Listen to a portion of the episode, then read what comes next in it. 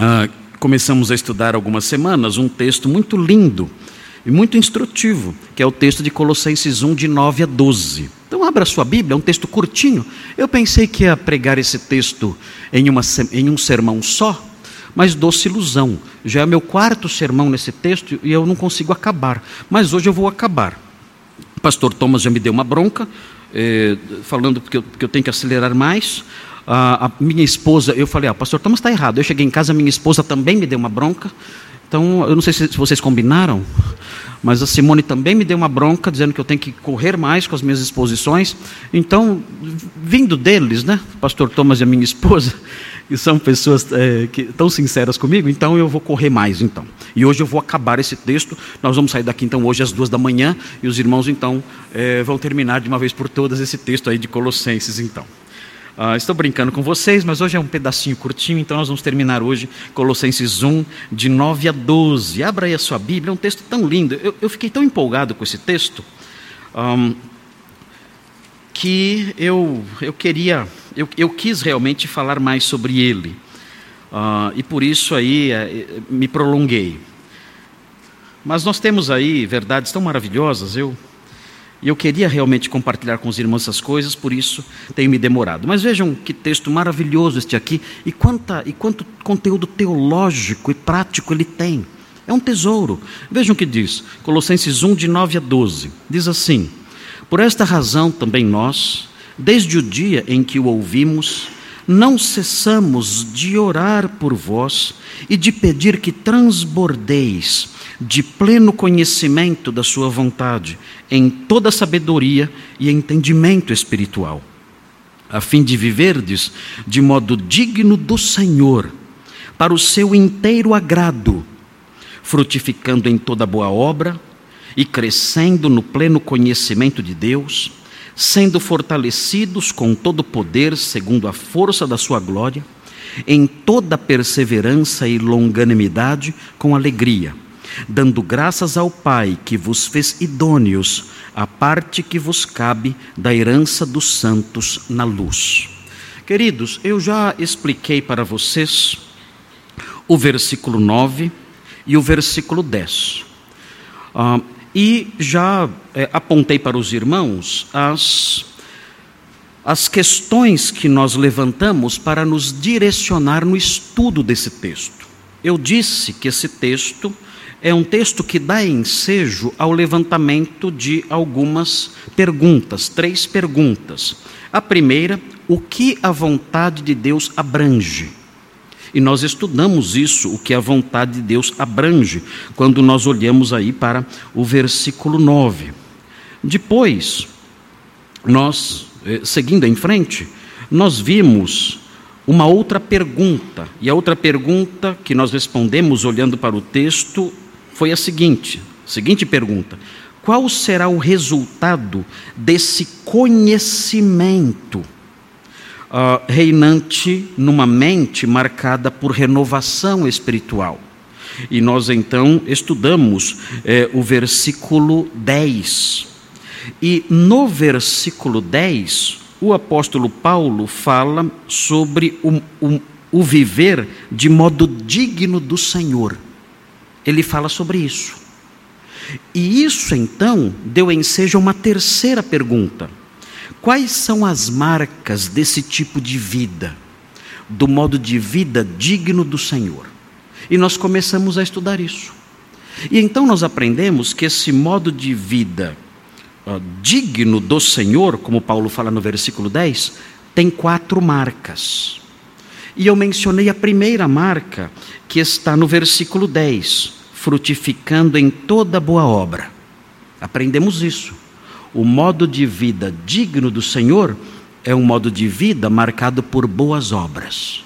Vimos isso, já estudamos isso. Depois nós prosseguimos.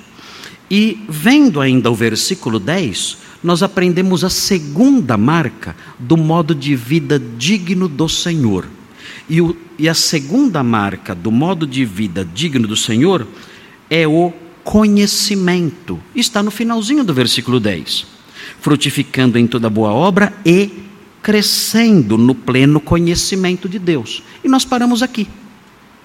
Então dissemos: olha, a vida cristã ela tem marcas, marcas específicas. O texto fala de quatro marcas. A primeira marca são os frutos, e estudamos, falamos sobre isso, mostramos quais são os frutos de que o apóstolo Paulo fala. Depois, mencionamos o crescimento.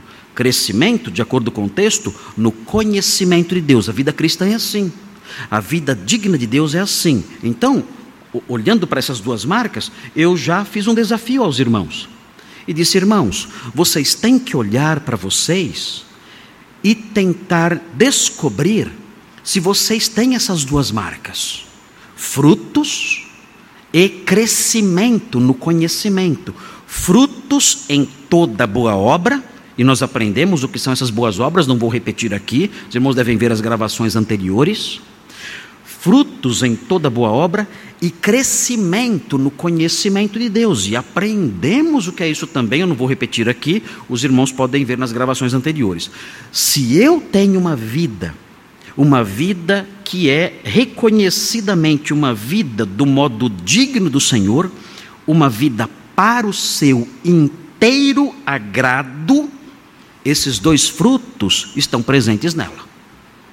Frutos em boas obras crescimento no conhecimento de Deus. Aprendemos isso, os irmãos já se tornaram doutores nisso, já repeti isso várias vezes, e agora nós veremos a terceira marca da vida digna do Senhor, da vida que é para o seu inteiro agrado. Qual é a terceira marca dessa vida? Você tem que aprender qual é. Não só para saber qual é, mas para que você olhe para si e veja se em você essa marca está presente. Porque se essa marca não estiver presente em você, você não tem, é triste dizer isso, mas você não tem a vida digna do Senhor. Você não está vivendo para o seu inteiro agrado, como ele diz no versículo 10. Ele enumera, ele coloca essa terceira marca, dizendo: olha, a pessoa que tem isso em sua vida tem uma vida digna do Senhor, vive para o seu inteiro agrado. Qual é então a terceira marca? A primeira é o fruto, a segunda é o crescimento no conhecimento e a terceira está no versículo 11. Veja, é fácil detectar. O texto diz assim: sendo fortalecidos com todo o poder, segundo a força da sua glória em toda perseverança e longanimidade. Qual é então a terceira marca da vida que é digna de Deus, da vida vivida para o seu inteiro agrado? A terceira marca é a força. Como assim a força? Quando nós olhamos para o versículo 11, o texto diz: sendo fortalecidos ele completa esse pensamento mostrando que o crente que vive do modo segundo Deus para o seu inteiro agrado, ele é fortalecido em toda perseverança e longanimidade. Perseverança e longanimidade é, é, são, as, são, são sinônimos que apontam para alguém que é firme mesmo diante de perseguições, ataques e oposições, mesmo a luta sendo prolongada e dura, ele persevera. Esse é o sentido dessa expressão dupla, perseverantes e longânimos, perseverança e longanimidade. A vida segundo Deus tem essa é, é, essa marca ele é, o crente assim, ele é forte, ele persevera. E isso é importante porque, quando nós estudamos os aspectos introdutórios da carta aos Colossenses, nós aprendemos que os Colossenses estavam sendo é, incomodados o tempo todo por falsos mestres. Falsos mestres que tentavam colocar na cabeça dos crentes ideias mentirosas ideias falsas, ideias que reduziam a pessoa de Cristo, ideias que não promoviam a sujeição devida a Cristo, porque transformavam, essas ideias transformavam Jesus em apenas um anjo, em apenas uma emanação de Deus, alguém que não morreu pelos nossos pecados, que não ressuscitou é, é, em carne, que alguém, alguém que não é o Filho de Deus encarnado, mas sim um anjo que veio aqui e deixou alguns ensinamentos. E os colossenses eram continuamente atacados por essas ideias e corriam o risco de abandonar sua fé para seguir essas bobagens. O apóstolo Paulo então diz: Olha, eu oro para que a vida de vocês seja uma vida segundo a vontade de Deus, digna de Deus, uma vida para o seu inteiro agrado, e uma vida assim é marcada pela longanimidade, firmeza, mesmo debaixo de ataques constantes, mesmo diante de propostas mentirosas contínuas, mesmo diante até de perseguições e inimizades cruéis, o homem que vive segundo a vontade de Deus, ele persevera, ele é forte, ele não cede. Vem todos os ataques contra ele, contra a sua fé, contra o seu testemunho, contra a sua postura, ele permanece uma fortaleza, ele permanece firme. Nós temos um exemplo disso do próprio apóstolo Paulo em 2 Coríntios 6. O que o apóstolo Paulo fala sobre si mesmo, em 2 Coríntios 6 é impressionante. 2 Coríntios 6, vejam, versículo 4. Vejam como essa perseverança. O apóstolo Paulo, debaixo de todos os ataques possíveis e imagináveis, ele perseverava. Essa é a marca da vida segundo Deus, é a marca da vida do homem que vive para o seu inteiro agrado. Veja o que diz o apóstolo Paulo, dando um exemplo disso em 2 Coríntios 6. Veja aí o versículo 4, o texto diz assim: Pelo contrário, em tudo recomendamo-nos a nós mesmos como ministros de Deus. E aí ele vai dizer as suas as suas qualidades, o modo como ele havia se conduzido no seu ministério. Ele diz ser exemplo na muita paciência, nas aflições, nas privações, nas angústias. Vejam, queridos, ele dizia: Eu permaneço firme no meu trabalho, no meu ministério, na fé, na verdade, mesmo em face dessas coisas. Ele prossegue: nos açoites, meu Deus, vejam, nas prisões, nos tumultos, nos trabalhos, nas vigílias, nos jejuns, na pureza, no saber, na longanimidade, na bondade no Espírito Santo, no amor não fingido. Ele diz: Eu permaneço nisso tudo.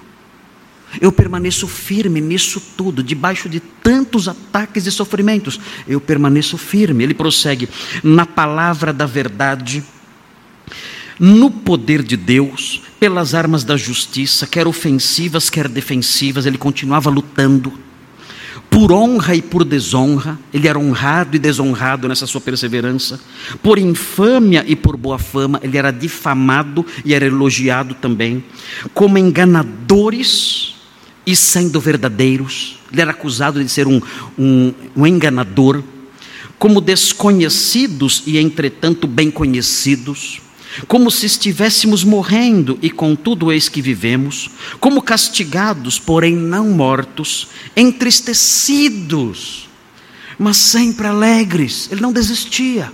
Entristecidos, mas sempre alegres, pobres, mas enriquecendo a muitos, nada tendo, mas possuindo tudo. Ele diz: em, em todas as circunstâncias, eu permaneço forte.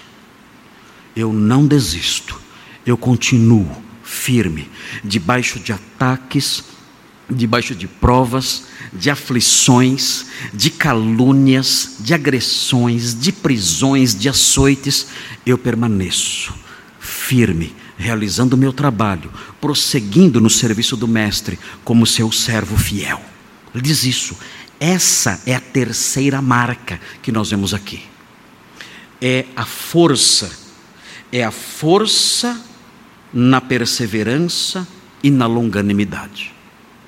Ah, é interessante, os irmãos olhando aí para o texto, devem observar que o versículo 11, o apóstolo Paulo, ao enunciar o versículo 11, ele fala sobre a fonte dessa força. Isso é muito importante para nós. Veja o que ele diz: sendo fortalecidos com todo poder, ele diz. E ele prossegue dizendo o seguinte: ele prossegue dizendo a intensidade desse poder. A intensidade desse poder que é necessária para que permaneçamos firmes. E o que ele diz aqui é simplesmente inimaginável. Ele diz: sendo fortalecidos com todo o poder, na longanimidade e na perseverança, segundo a força da sua glória. Meu Deus, como é isso? O que significa isso? Como?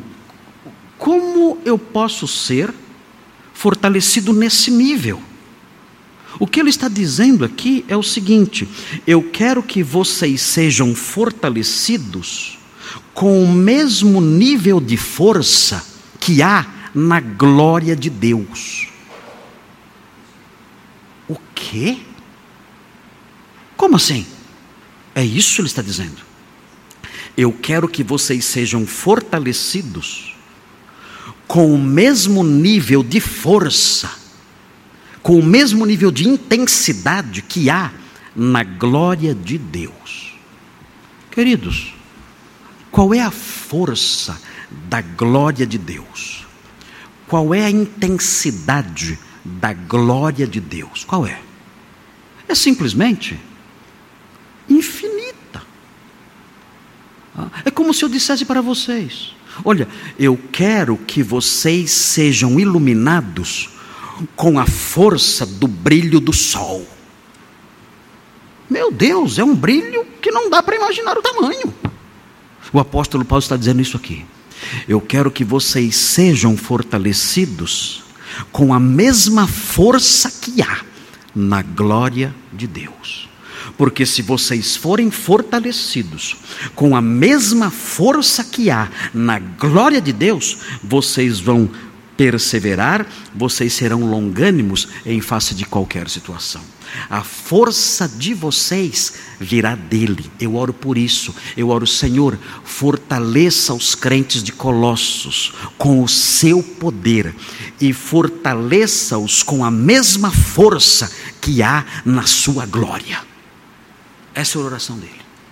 Porque se eles forem fortalecidos com essa força, eles nunca vão ceder, eles nunca vão desabar, eles nunca vão cair. É interessante isso, irmãos, nós aprendemos com isso que nós não conseguimos perseverar se não for por meio disso. Os ataques contra nós que somos crentes são tão intensos, os desafios são tão grandes, a animosidade cresce a cada dia contra o cristianismo, isso é tão forte que nós só conseguimos perseverar na fé cristã sozinhos, solitários, no meio desse mundo hostil, nós só conseguimos perseverar porque o Senhor nos fortalece. Só por causa disso. Porque se não vier dele a força, e uma grande força, não é uma pequena força, é uma força segundo a glória segundo a força da sua glória. Se não for assim, nós vamos desabar. Quando nós olhamos para a primeira de Pedro, é interessante, Pedro reconhece essa mesma verdade. Veja a primeira de Pedro 1. Muito interessante isso aqui é, no ensino neotestamentário. Primeira de Pedro 1, no vers, no, no vers, nos versículos 3 a 5. Ele diz assim: 1 de Pedro 1, de 3 a 5. Vejam o que ele diz. Ele fala: Bendito o Deus e Pai de nosso Senhor Jesus Cristo, que, segundo a sua muita misericórdia, nos regenerou para uma viva esperança mediante a ressurreição de Jesus Cristo dentre os mortos, para uma herança incorruptível, sem mácula, imarcessível, reservada nos céus para vós outros que sois guardados, veja a sequência. Como? Como nós somos guardados na fé? Como nós somos guardados de tal modo que nós não abandonamos a verdade?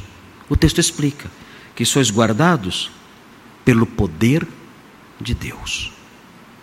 Vocês são guardados pelo poder de Deus mediante a fé para a salvação preparada para revelar-se no último tempo. Paulo dizia então aos seus leitores: Eu oro a Deus para que o poder dele se manifeste na vida de vocês, como? Transformando vocês em pessoas que perseveram, haja o que houver. Isso é muito importante. Por quê? Porque isso muda um pouco a nossa percepção de como é a manifestação do poder de Deus na vida de alguém. Se eu disser para os irmãos, mostre para mim uma pessoa em que o poder de Deus se manifesta. Imagine se eu disser isso no meio evangélico. Mostre para mim uma pessoa em que o poder de Deus se manifesta. Vocês conseguem imaginar que tipo de pessoa será apontada? Consegue imaginar? Ah, vamos dizer, ah, eu conheço uma pessoa. Olha ali, ali é poder demais. Quando o Espírito Santo pega ela, olha, você não tem noção. Ela sai rodopiando e ela sai gritando e e, e, e falando em línguas e berrando e gritando e rolando e berrando. É um poder que você não tem ideia do grande poder.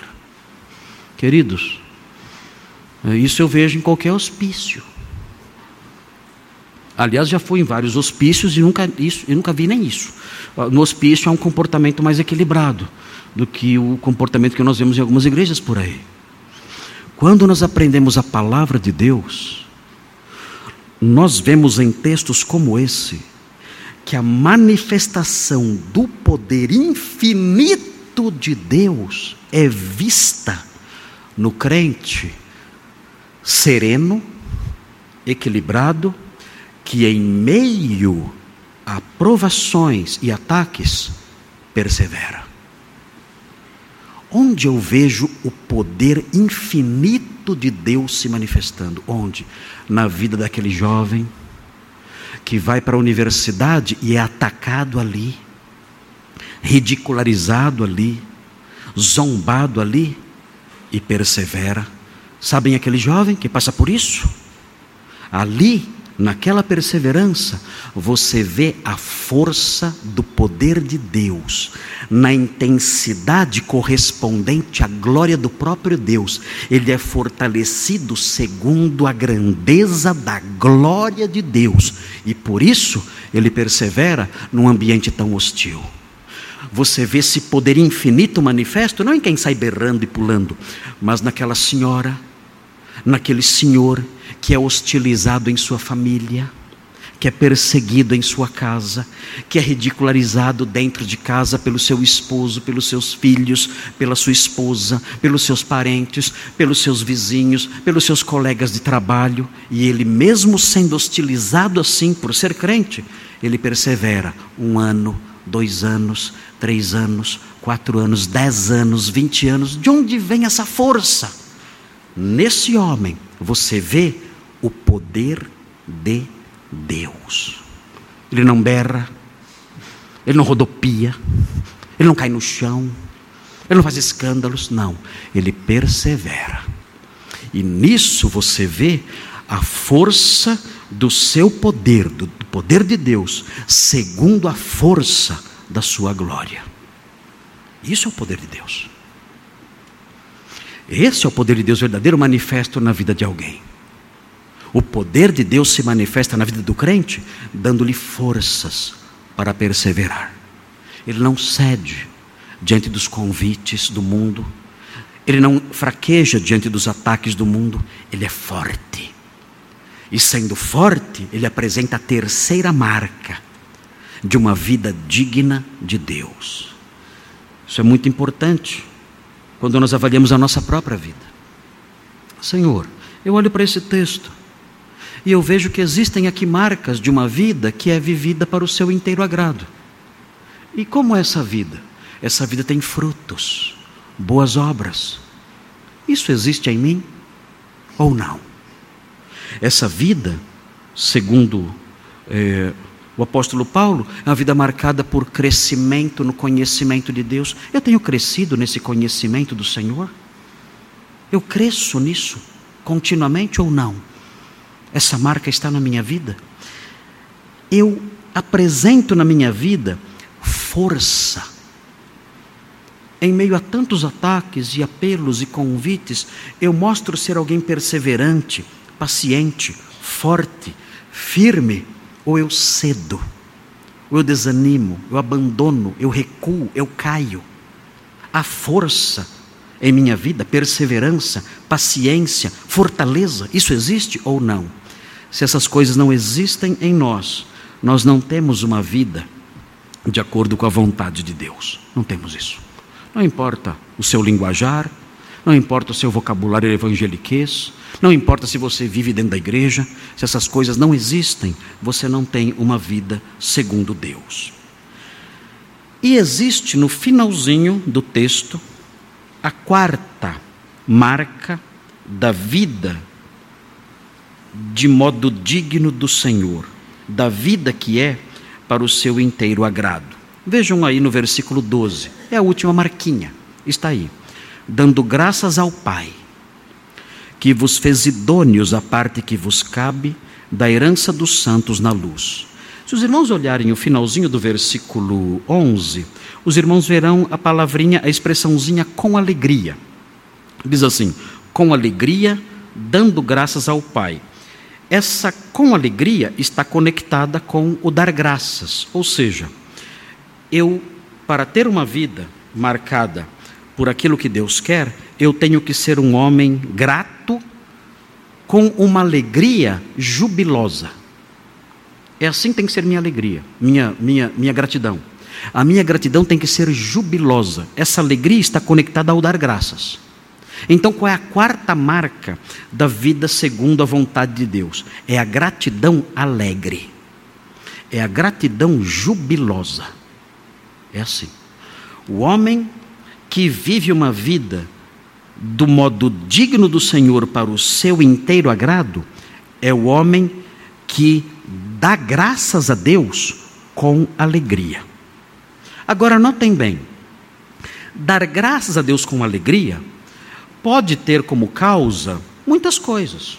Eu posso dizer, ah, eu, eu quero dar graças a Deus com alegria, porque Ele me deu uma família, porque Ele me deu uma igreja em que eu me sinto bem, porque Ele me deu um bom emprego, porque Ele tem me dado o necessário para viver e eu tenho, eu tenho caminhado bem. Então, eu dou graças a Deus com alegria. Isso existe na minha vida. Mas notem bem, quando o apóstolo Paulo fala sobre dar graças a Deus com alegria, ainda que essas coisas não sejam erradas, nós devemos dar graças a Deus por tudo isso que eu mencionei e com alegria, mas quando o apóstolo Paulo fala que nós devemos dar graças a Deus com alegria, ele tem um, um motivo para esse dar graças com alegria, ele tem um motivo específico. Por que eu devo dar graças a Deus com alegria? Ele diz no restante do versículo 12 ele diz: dando graças ao, ao Pai, e aí com alegria, porque, seria a sequência do versículo, ele vos fez idôneos, a parte que vos cabe da herança dos santos na luz. Por que eu devo dar graças a Deus com alegria? Porque Deus, por razões que estão escondidas na Sua graça, ele fez de mim alguém digno da sua herança. Eu era indigno da sua herança, mas Ele me transformou em alguém digno da sua herança. E isso é muito importante porque existe nessa frasezinha aqui, é, Ele vos fez idôneos a parte que vos cabe da herança dos santos na luz. Existe nessa frasezinha um conteúdo teológico muito rico aqui. Porque essa frasezinha é uma frasezinha que mostra qual é a origem da salvação. é importante nós entendermos isso aqui. Porque se entendermos isto aqui, nós vamos dar graças a Deus com alegria. Notem, existe eh, no meio evangélico eh, uma visão teológica, não é uma visão herética, uma visão de pessoas do mal, nada disso. Mas, a, a, a nosso ver, é uma visão teológica um tanto ingênua, uma visão teológica que não entende certas realidades mais profundas do Evangelho. E essa visão diz o seguinte: olha, Deus, na eternidade passada, Ele olhou lá na frente, porque Ele é presciente, Ele olhou lá na frente e Ele descobriu certas pessoas especiais ele descobriu quem iria crer e perseverar. Então Deus, lá na eternidade, ele olhou no corredor da história e ele viu lá na frente, no ano 2000, 2000 e pouco, ele, ele descobriu várias pessoas que iriam ouvir o Evangelho, iriam crer no Evangelho, iriam perseverar. E quando ele descobriu essas pessoas, com base na sua presciência, ele escolheu essas pessoas. Ele escolheu de acordo com o seu conhecimento prévio e disse: Achei. Achei os que vão crer e achei os que vão crer e perseverar. Então eu vou escolher essas pessoas e vou salvá-las um dia, porque eu já sei quem são. Quando nós olhamos para este versículo, dando graças ao Pai que vos fez idôneos, a parte que vos cabe da herança dos santos na luz, nós percebemos a falácia dessa concepção. Esse versículo mostra que Deus não procura homens idôneos. Essa, esse versículo mostra que Deus faz homens idôneos. Ele não os procura. Porque se ele os procurasse, ele não acharia. Não há ninguém digno do céu. Ele não olhou no corredor da história e falou: Ah, aqueles ali crerão, então eu vou salvá-los. Mas isso não aconteceu. Ele nunca procurou pessoas idôneas, pessoas merecedoras, nunca. Ele faz, de acordo com o versículo, ele faz pessoas idôneas. É diferente.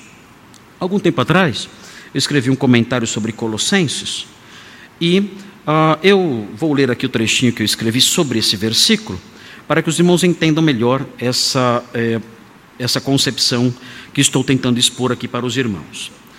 Escrevi o seguinte, coloquei assim: não se pode minimizar a relevância do versículo 12, esse versículo que nós acabamos de ler, para a compreensão da origem da salvação o versículo 12 é muito importante para nós entendermos a origem da salvação.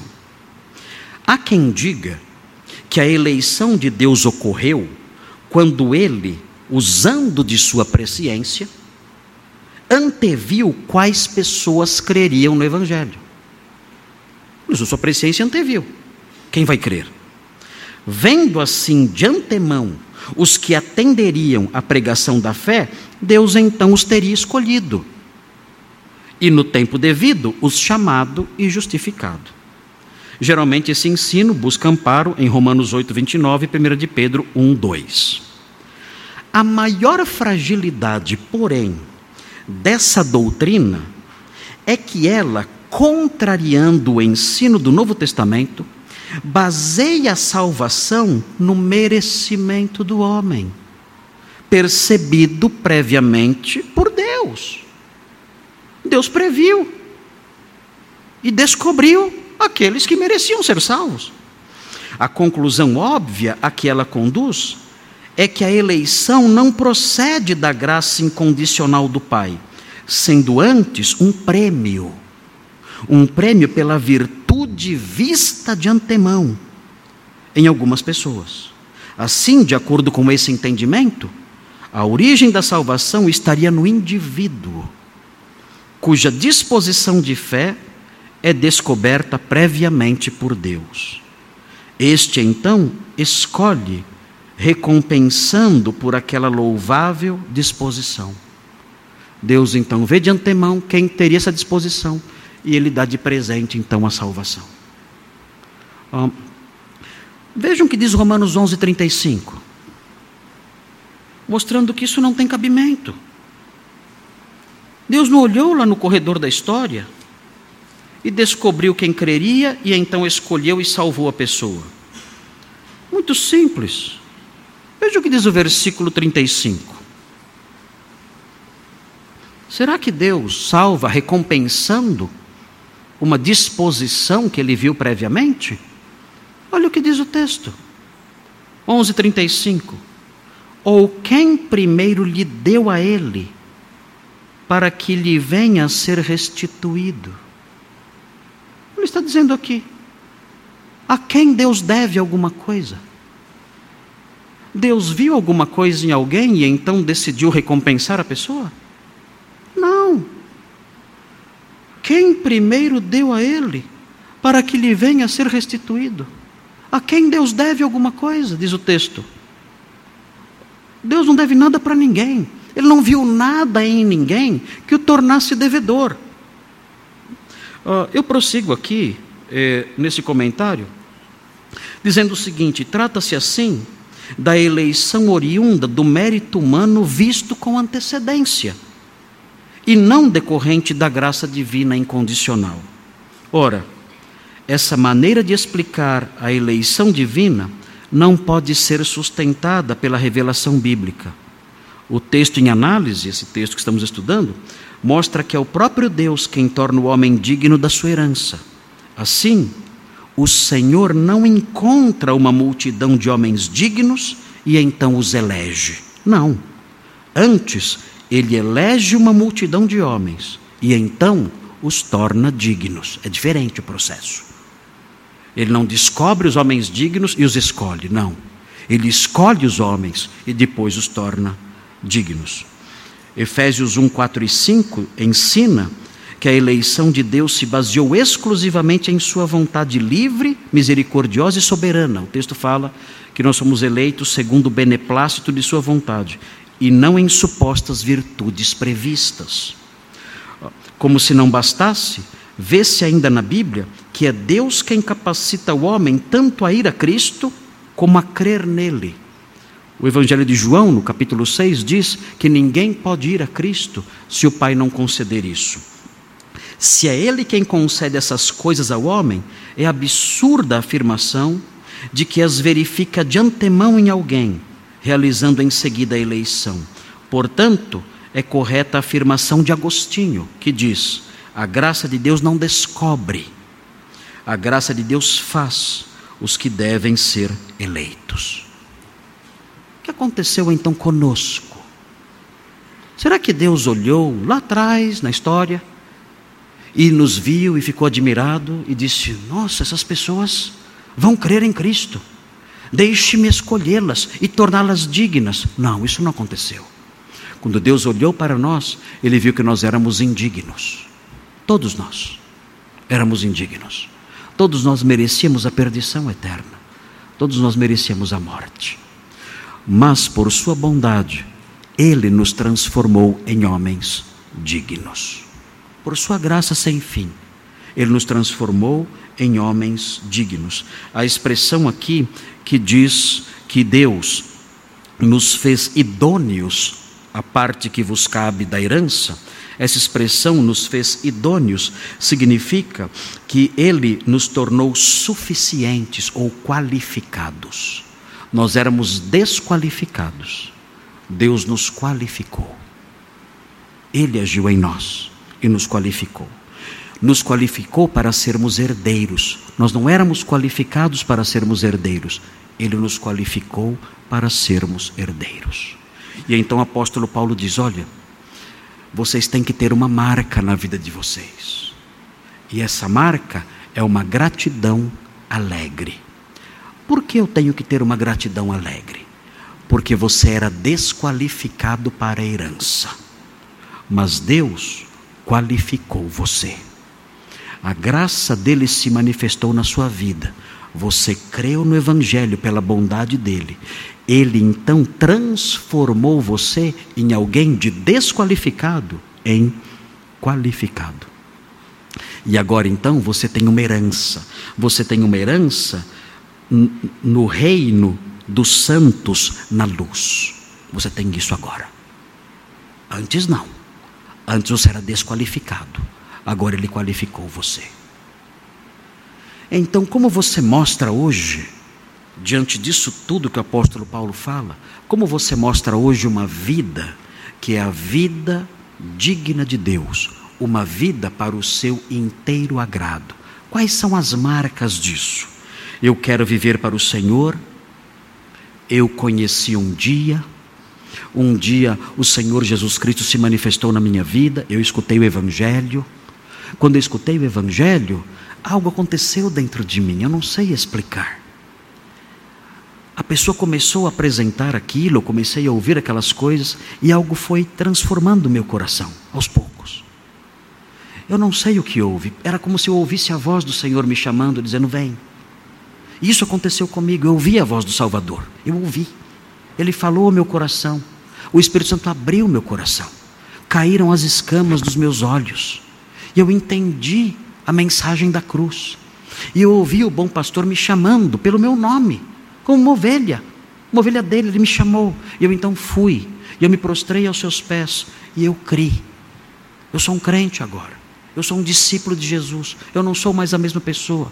Algo mudou dentro de mim. Ele me iluminou, ele me transformou, ele me lavou, ele me justificou, ele me perdoou. Eu sou um crente agora. E agora, como crente que sou, eu tenho um alvo na vida.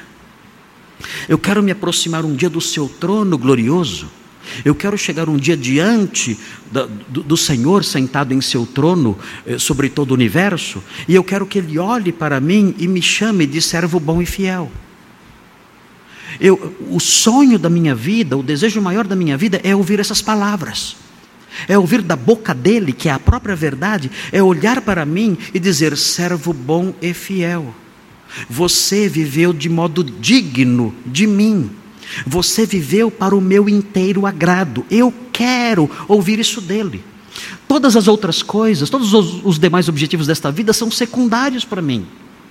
Todos os meus sonhos, ainda que legítimos e bons em vários aspectos, são secundários para mim. Porque, como discípulo de Jesus, eu tenho um alvo muito maior. Um dia estarei diante dele. E quando eu estiver diante dele, do meu Salvador, daquele que foi pregado numa cruz para me salvar, daquele que ressuscitou para minha justificação, eu quero ouvir isso da boca dele. Servo bom e fiel. Meu Deus, é o sonho da minha vida. É o que justifica a minha existência. É a razão para tudo que eu faço. Como eu posso ouvir dele essas palavras? Servo bom e fiel. Como? O apóstolo Paulo mostra aqui como. Ele diz: Você quer viver uma vida digna do Senhor, para o seu inteiro agrado, como um servo bom e fiel? Pois bem, você, como crente, pode ter uma vida assim. E pode ouvir da boca da própria verdade essas palavras: servo bom e fiel. Como? Basta que você tenha uma vida marcada por fruto. O fruto são as boas obras. Eu não vou fazer as boas obras para ir para o céu. Eu vou fazer as boas obras para viver uma vida segundo a vontade de Deus. Vou praticar o bem. Vou realizar as coisas que o Senhor aprova. Vou elencar na palavra de Deus aquelas obras que o Senhor que o Senhor considera obras santas, dignas, verdadeiras e vou praticá-las na minha vida.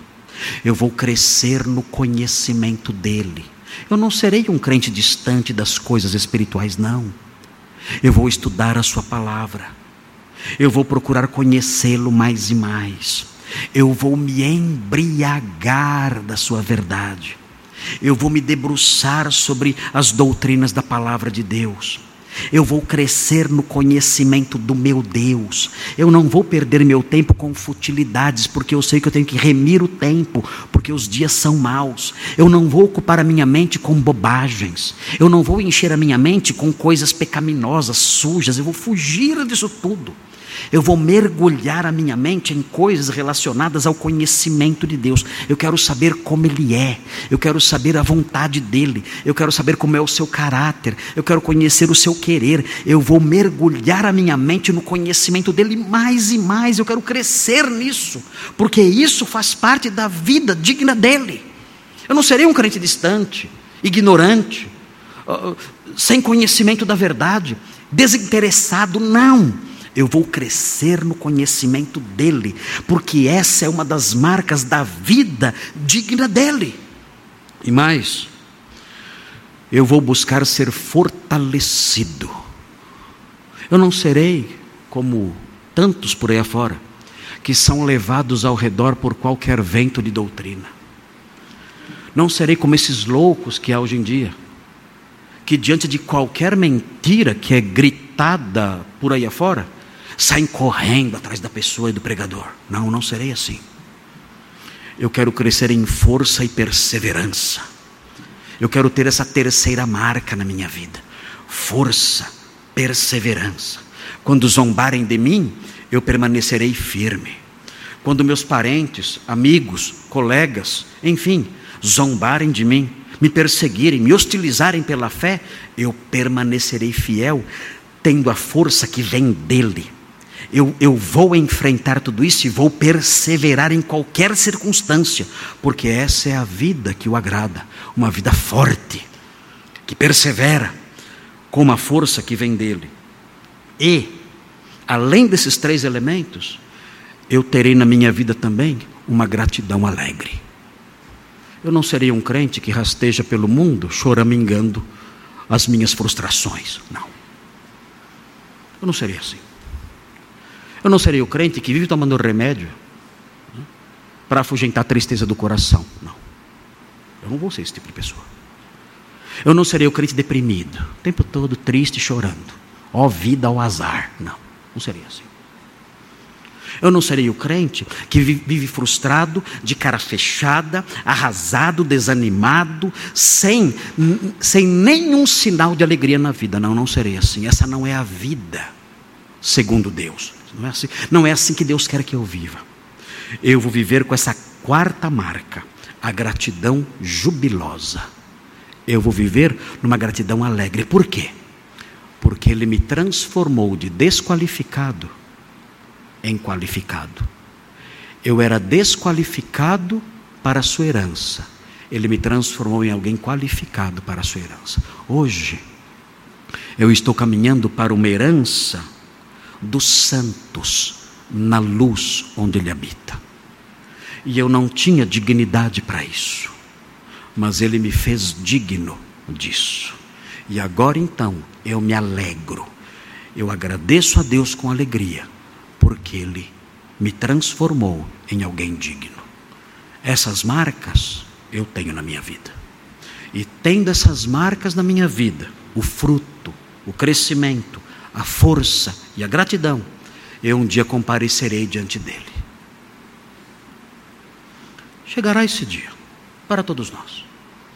Eu estou perto, outros aqui estão mais perto, outros muito mais perto, alguns ainda distantes, mas todos nós crentes que somos, alcançados pelo Evangelho e transformados esse, pelo Evangelho de Jesus, estamos caminhando nessa direção, no dia em que encontraremos o nosso Rei. Estaremos diante dele. Todo o universo sob o seu domínio. E nós ali, face a face com Ele. Ele, ele olhará para nós. Ele que conhece tudo, toda a nossa história, tudo que somos, tudo que fazemos, cada detalhe. Ele olhará para nós. E Ele dirá: ele abrirá sua boca. Ele abrirá sua boca para falar. E nós ouviremos o que ele tem a dizer. O que ele dirá naquele dia. Nós somos salvos, ele não vai nos mandar para o inferno. Não, ele já pagou o preço. Quando nós cremos, fomos perdoados e entraremos na herança celeste. Sim. Mas o que ouviremos dele nesse momento? João fala para nós termos uma vida digna dele, para não sermos envergonhados e confundidos diante dele na sua vinda. O que acontecerá naquele dia? Ficaremos envergonhados? Baixaremos nossa cabeça com vergonha? Não andamos de modo digno do Senhor? Não, não honramos o seu nome no nível que deveríamos e poderíamos ter honrado? Será assim?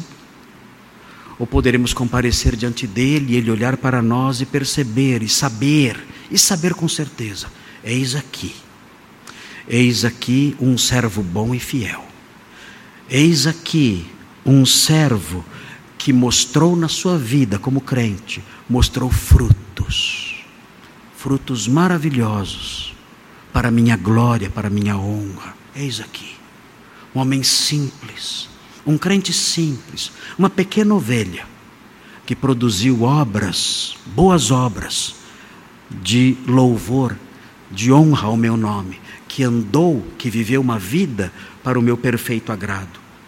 Eis aqui um homem que cresceu no meu conhecimento. Eis aqui um homem que buscou me conhecer mais e mais e cresceu no meu conhecimento. Está aqui diante de mim esse homem simples, essa ovelha preciosa que frutificou, que cresceu no conhecimento. Eis aqui na minha frente um servo meu que teve força, que sofreu tantos reveses, tantas injustiças, tantas perseguições, tantas calúnias por causa do meu nome e perseverou. Eis aqui um homem que teve força e eis aqui um homem, eis aqui um homem que mostrou alegre gratidão, porque eu o transformei em alguém digno. Eis aqui alguém que, mesmo passando por vales terríveis nesta vida, mostrou alegre gratidão, porque eu o fiz, porque reconheceu que eu transformei em alguém digno da herança celeste. Eis aqui um homem assim. Ele olhará para nós então e dirá: servo bom e fiel. Você tem as marcas. Você tem as marcas da vida digna do Senhor. Você viveu para o meu inteiro agrado. Servo bom e fiel. Você tem essas marcas? Ah, essas marcas em você? queridos, uh, aparências são fáceis de, de criar. Representações teatrais são fáceis de serem, serem mostradas para os homens. Essas coisas que mencionamos aqui são coisas reais. Se nós as temos em nossas vidas, estamos vivendo segundo a vontade de Deus. Se não as temos, estamos desonrando o nome do nosso Salvador. Não temos sido servos bons, não temos sido servos fiéis. Vamos orar ao Senhor. Senhor, ajuda-nos para que tenhamos essas marcas em nossa vida. Senhor Deus, nós aprendemos nesse pequeno trecho de Colossenses, nós aprendemos quais são as marcas da vida que agrada ao Senhor.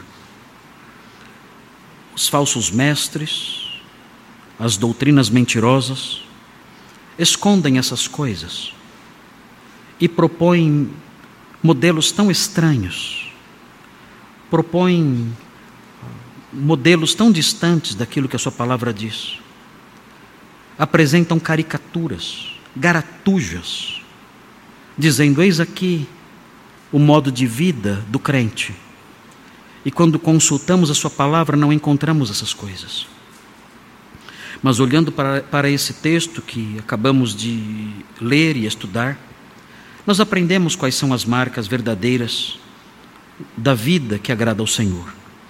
Aprendemos sobre o fruto, o crescimento no conhecimento, a força, a perseverança, a gratidão alegre. Obrigado a Deus porque essas marcas são tão claras e elas caracterizam o homem que vive para o seu inteiro agrado. Queremos pedir que, como crentes, o Senhor nos ajude para que essas marcas existam na nossa vida e assim sejamos diferentes daqueles que não te conhecem. Obrigado porque um dia o Senhor nos salvou, o Senhor nos fez dignos da sua herança com os santos no reino da luz. Nós éramos desqualificados e o Senhor nos qualificou. Muito obrigado por isso. E agora, Senhor, ajuda-nos para que essas marcas da vida, segundo a Sua vontade, estejam presentes em nós e que elas cresçam em nós pela atuação do Espírito Santo em cada coração. Pedimos essas bênçãos ao Senhor e o fazemos em nome de Jesus, o Salvador. Amém.